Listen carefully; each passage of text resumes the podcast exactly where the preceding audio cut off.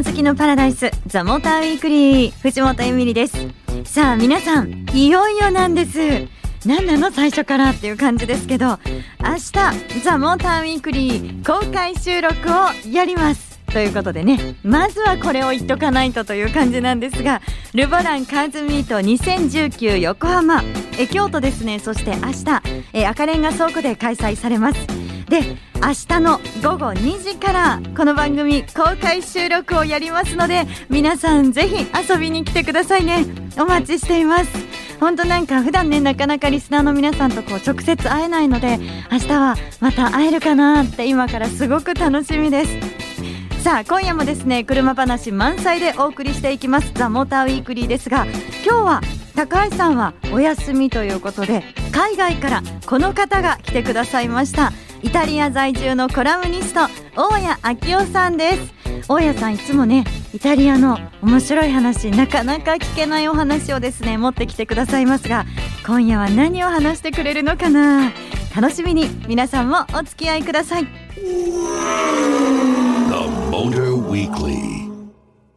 今夜のゲストはこの方です。イタリア在住のコラムニスト大谷昭夫さんです。大谷さんよろしくお願いします。ボナセーラトゥッティということでまたやってまいりました。ありがとうございます。今回もねザモーターウィークリーに登場してくださいまして。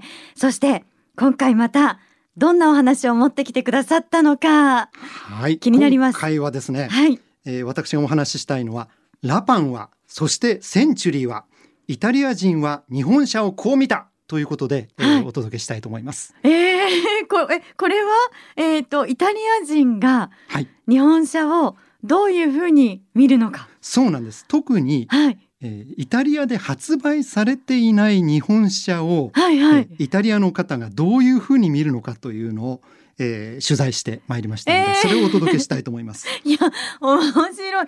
まずあのこの企画を考えられた大家さんすごいなと思って。ありがとうございます。すごいですよね。前回こちらに出演させていただいた時に、はい、え次はこれ話そうとあのスタジオの中で思いついたんですね。そうなんですか。でとりあえずイタリア人に車の写真見てもらわなくちゃいけないと思ったんですけどやっぱり一番手っ取り早いのってカタログですよね、はい、でカタログなんですけども東京都内にいるとヨーロッパ車のそのプレミアムカーとかそういうカタログって結構集まるんですけども実はスズキとかね、はい、ダイハツとかそういうカタログって意外に販売店がなくて集めらんないんですよね。そうか。なかなかちょっとこう郊外の方に。これは迂闊でしたね。なのであの仕方がないので郊外まで行って、はい、えー、電車降りてね、はい、それでカタログを集めてまいりました。なんか子供以来久しぶりにそういうカタログ集めありましたね いやでも結構ねなんかご苦労もされつつの今回の企画というね感じですけど、でもこれは楽しみだな。日本車どんな風にね皆さん感じてらっしゃるんだろうなって思うんですけど、これ取材はイタリアのどんな方にされたんですか、はい、あのイタリアでもやっぱりその車の世界に通じている、はい、えー、地元の自動車のセールスマンに聞いてみたんですね。すごい。で実際えっと5人のセールスマンで、はい、えーヨーロッパ車のディーラーもありそれから、えー、日本車のディーラーもありということで、はい、えー、5人の方にえ伺ってきました。どんな方どんな雰囲気の方とか。そうですね、はい、一番強烈だったのは、はい、元トヨタのセールスマンのマッシミリアノさんマッシミリアノさん。そうなんです。で元ってついてるのがこれ後からお話しするんですけども腕をめくるとなんとまあ漢字で改善って書いてあるんですね。え改善？はい、はい、あのトヨタのフィロソフィーである改善ですよ。あ、それが、ええ、書いてあるしっかりタトゥーで彫ってあるんですね。すごい。ええ、でそれはトヨタのセールスマン時代に、はい、もう研修を受けて心底、えー、この改善の思想に惚れ込んで彫ってしまったらしいんですよね。へえ。すごいですね、トヨタ愛。はい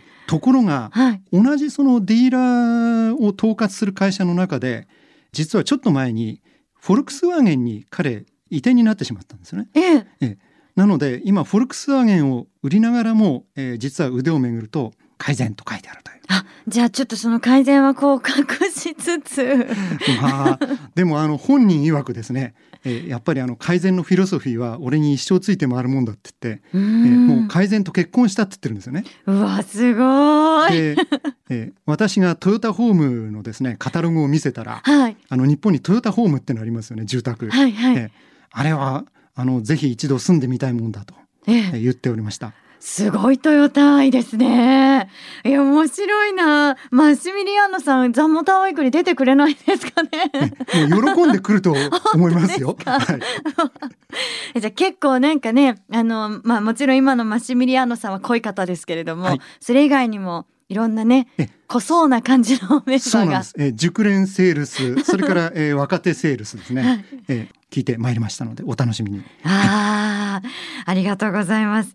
じゃあ、まずは今ね、トヨタイのお話もありましたけれども、センチュリー。はい。ね、どうだったのかなというのから教えてください。これね、はい、実はあのもう一度繰り返しますけども、うん、ヨーロッパでは発売されてないんですよね。はい、で写真見せますとこのセンチュリー一様になんかロールスロイスみたいだなって言うんですよ。うんうんはい、なぜかなって思うとやっぱりこう側面から見た時の非常にその塊感がやはりロールスロイスと似てるんだと思うんですね。うん、それからなんか古いランチャーと似てるなって言ったそういうメルセデス・ベンツの、えー、セールスマンのおじさんもいましたね。カルロさんというおじさんですけども、えー、えー、でも一番センチュリーで何が受けたかっていうと、はい、前のシートの背もたれの後ろにちょっと倒す部分がついててそれ倒すと後ろの人が足を伸ばせる、えーはい、機構っていうの。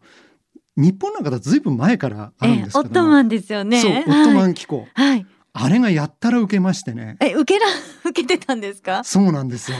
ない、これ欲しいみたいなことで。ああ、やっぱないんですね。で、その先ほどの、えー、元トヨタのマッシミリアノさんなんかは、はい、えー、わざわざえー、同僚の、えー、ロレンゾさんまで呼んできちゃって「えー、おいちょっとこれ見ろよ!」みたいなことになってもう仕事に全然ならなくなっちゃって改善なのに、全然改善になってないんですよね。よね、そんな騒ぎになりました。えー、あでもやっぱりその高級感っていう部分では皆さんこう感じてるんですかね、イタリアの方もねセンチュリー見て、えー、ぜひあのイタリアの高級車もねオットマンつけたら受けると思いますよ。あそうですよね、えー、もしかしたら大家さんのこれがきっかけで、はい、オットマンつくかもしれないです、ね、マセラティ聞いてるか？そんな感じですよね。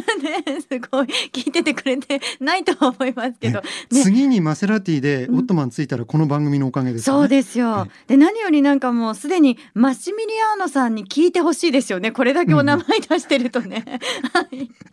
さあということでイタリアの風まだまだ続きます。さて大家さん後半もよろしくお願いします。はいこちらこそ。イタリアでね日本車はどんな風に見られるのかということで、うん、続いてはあ鈴木のラパン。はい。これも欧州未発売ですからね。気になりました。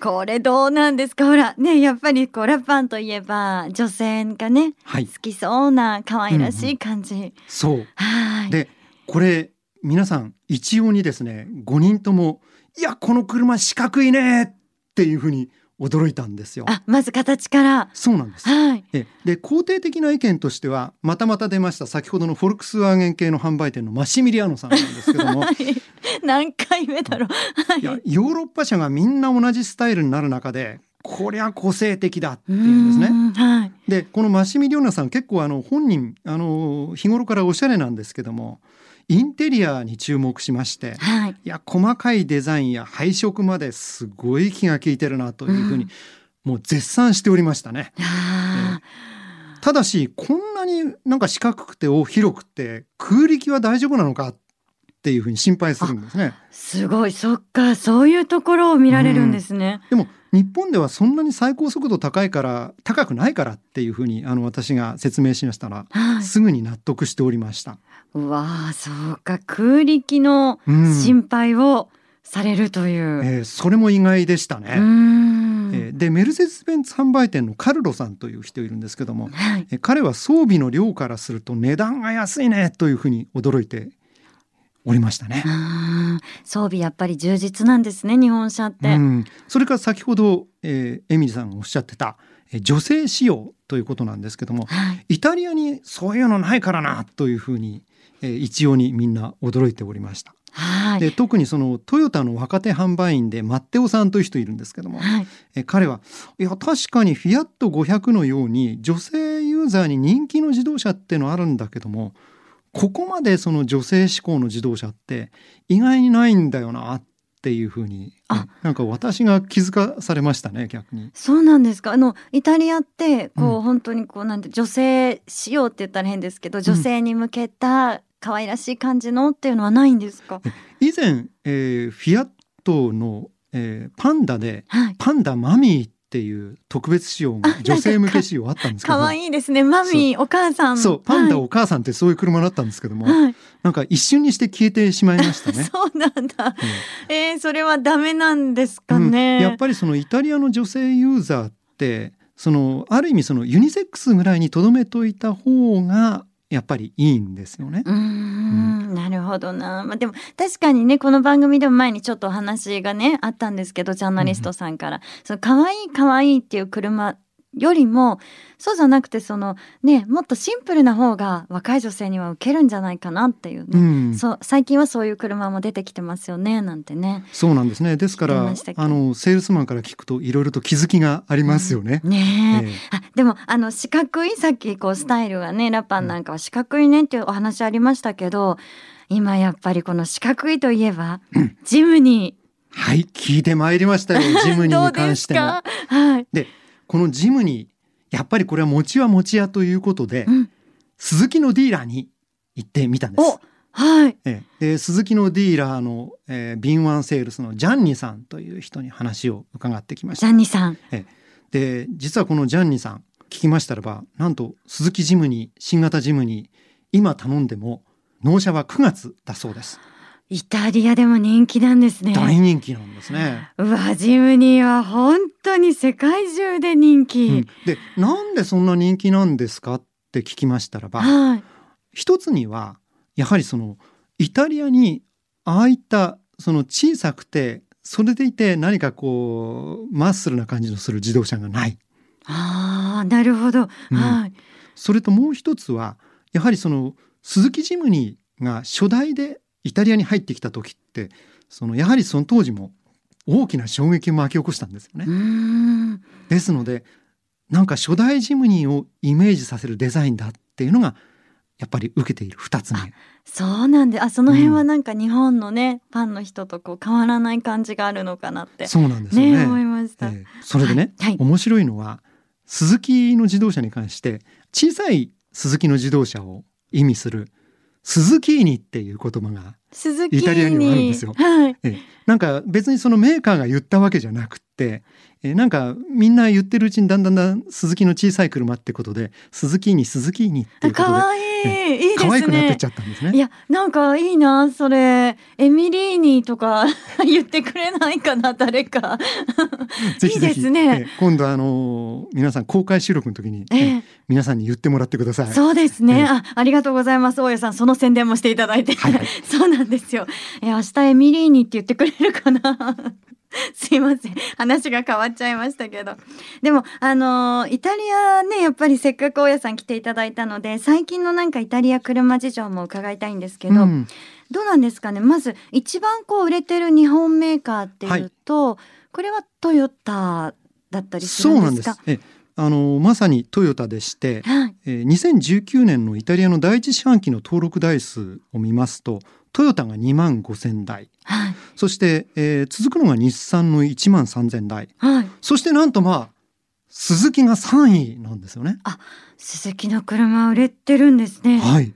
え9700台ということで、はい、なんとイタリアではスズキが日本車の中で3位なんです。へえすごい。スズキに頑張ってますよね。ねスズキに、はい、いやいいなやっぱりスズキに可愛いですね。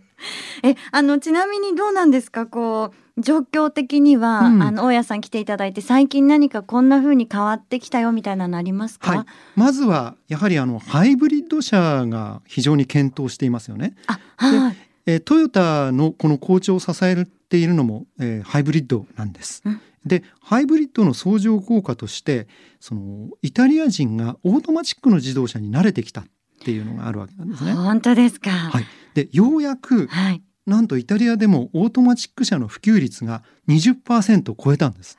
えー、だってねあのイタリアはほとんどねマニュアルでっていう話聞いたんですけど、うん、えその20%、はい、っていうのはえこう若い方とかですか？えまさにそれで若い方であの昔のそのおじさんたちはいややっぱり車マニュアルじゃないといけないよね なんてそういうおじさん多かったんですけども、はい、そういう方たちとは違う世代が出てきたことえー、それからやはりあの高級車になりますともう完全にオートマチック車がデフォルトになっている自動車ってありますよね。はい、えー、そういう車が普及してきたということがやはりあるんですよね。えー、そうかじゃあもしかしたらこのオートマっていうのはこれからどんどん、どうなんでしょう？上がっていくのかな？あおそらく上がっていくと思います。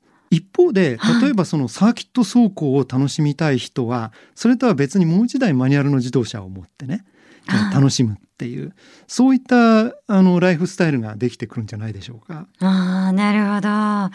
でも日本人としてはあれですよね。そのマニュアルが運転できない方でも、うん、あの海外イタリアに行った時にオートマのねレンタカーが出てくれば、うんうん、ね、そうなんです、えー、それもあの結構いい兆しでオートマチックのレンタカーっていうのずいぶん増えてきましたから、はい、そうすると街だけでは楽しめないヨーロッパの魅力っていうのをねドライブすることでこれから楽しめるようになると思います。ねですね。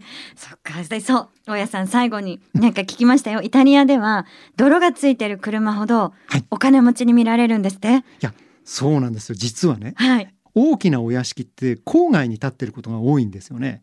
そうすると門から入って15分ぐらい山を登っていかないと、えー、館にたどり着かないそういううちに住んでる人っているんですよね。はい、えー、でお金持ちかどうかってことは別にしてその例えば親からそういった家を継いじゃってその住んでいる人もやっぱりいるわけなんです。はい、そうすると門から家までって未舗装の道がずっと続いてるわけなんですね。そうすると、えー、なんか泥だらけになっている。あ自然と多いですよね。なんかそういう車見るとああなんかそういうお屋敷に住んでるんだろうなって思わず想像しちゃいますよね。すごいですよね。それもまた日本とね全然感覚が違って面白いなって思います、うん、でもねそういう車見つけたらば、うん、今度はあの窓まで汚れてるから、はい、だからそこに指でラーバミって書くいたずらがあるんですよ。ラーバミ？え、ラーバミ、洗ってっていうことなんですけどもね。あ、なんだ。要するに洗ってあげてねっていうふうに書くいたずら書きなんですよ。そういうのよくねイタリア人やるんです。そうなんですね。でもなんかそのなんか車がねその心を持ってるみたいな感じで可愛いですね。それもね。そうですね。なんかイタリア人らしいですよね。はい、もう本当にですね、今回もすごくね、あの興味深い楽しいお話ありがとうございました。え本日のゲスト、イタリアから来てくださいました、大谷明夫さんでした。チャオチャオ、エミリーナ。エミリーニ。お送りしてきましたザ・モーターウィークリー。今日はイタリアから大谷明夫さん来てくれました。いやなんかやっぱりこうイタリアのねお話もすごく車事情楽しかったんですけど今夜はマッシミリアーノさんだよね。いや改善っていうそのタトゥーもすごいなって思ったんですけどさっき大家さんに聞いたらその改善っていうねタトゥーの他にもですね錦鯉が入ってるって言ってましたよ。きっと日本好きだからこの番組にもぜひ来てもらいたいなと思いますね。マシミリアーノさんね。何回言うんだっていうね。さあそしてですねついに明日に迫ってまいりました。横浜赤レンガ倉庫で開催されています。ルボランカーズミート2019横浜。明日公開収録をやります。え午後2時からです。ゲストはモータージャーナリスト島田智之さん来てくれます。皆さん本当たくさんのねご来場お待ちしてますのでぜひぜひ遊びに来てくださいね。